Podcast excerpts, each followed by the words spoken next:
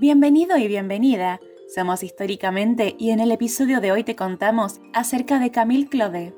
Camille Anastasia Kendall Marie Nicolas Claudel fue una escultora francesa que nació un 8 de diciembre de 1864 en Ferre Intact de Noir.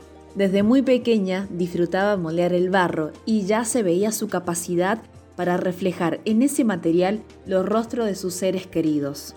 Al cumplir los 12 años, su familia se trasladó a Noyac-Ziuzen, donde entró en la Academia Coloquarzy, una de las pocas escuelas de arte que admitía estudiantes femeninas. En 1883 se encuentra por primera vez con Auguste Rodin y al año siguiente empieza a trabajar en su taller posando para él y además colaboró en la realización de la figura La Puerta del Infierno. En un principio, a pesar de lo clandestino y de la marcada diferencia de edad que tenían, ella en ese momento tenía 19 años y el 43, no podía decirse que la relación fuera especialmente terrible. Ella claramente aprendió y se inspiró muchísimo en sus técnicas y, lejos de imitarlo, en muchos casos las profundizó y las llevó a extremos a los que Rodin nunca se atrevió a ir. Rodin, por su parte, no se quedó atrás y tomó mucho, bueno, quizás demasiado de Camille. Cuando exponía siempre se veía en sus obras las manos de Rodin. No vendía esculturas y tampoco recibía encargos. En 1894 aparecen las primeras brechas en la relación entre ellos. Claudel quería demostrar que era una gran escultora, pero él la oscurece y por lo tanto ella siente humillación. Aparecen los celos amorosos y artísticos, lo que provoca la ruptura definitiva en 1898. El mismo año de la ruptura termina el grupo escultórico La Edad Madura, hecha en bronce, que era una alegoría formada por tres figuras.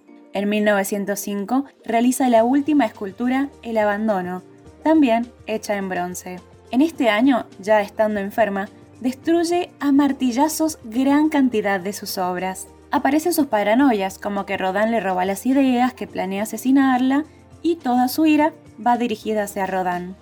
En 1913 muere su padre y el único apoyo que le quedaba era su hermano, que estaba fuera de París. Unos días después de la muerte de su padre, su madre firma los papeles para ser internada en el sanatorio de Villebrach, donde se le diagnosticó manía persecutoria y delirios de grandeza. Mientras estuvo encerrada, no quiso dibujar ni tampoco quiso esculpir. Vivió sola, olvidada por todos durante casi 30 años, hasta el 19 de octubre de 1943, fecha en la que Camille muere en el sanatorio al que había sido trasladada. Aún así, la escultora dejó una obra de imponente talento. Su naturalismo tenía rasgos de impresionismo y simbolismo, buscando siempre la emoción que se traduce en un perfecto dramatismo. En resumen, Camille demostró que es posible esculpir la emoción gracias a un perfecto dominio de las técnicas y a su enorme sensibilidad. A pesar de ser borrada de la historia, hoy traemos a memoria su increíble legado, gracias a su brillante e históricamente. Esto fue todo. Te esperamos en el próximo episodio de Históricamente. Y recordá que desde tu lugar podés marcar la historia.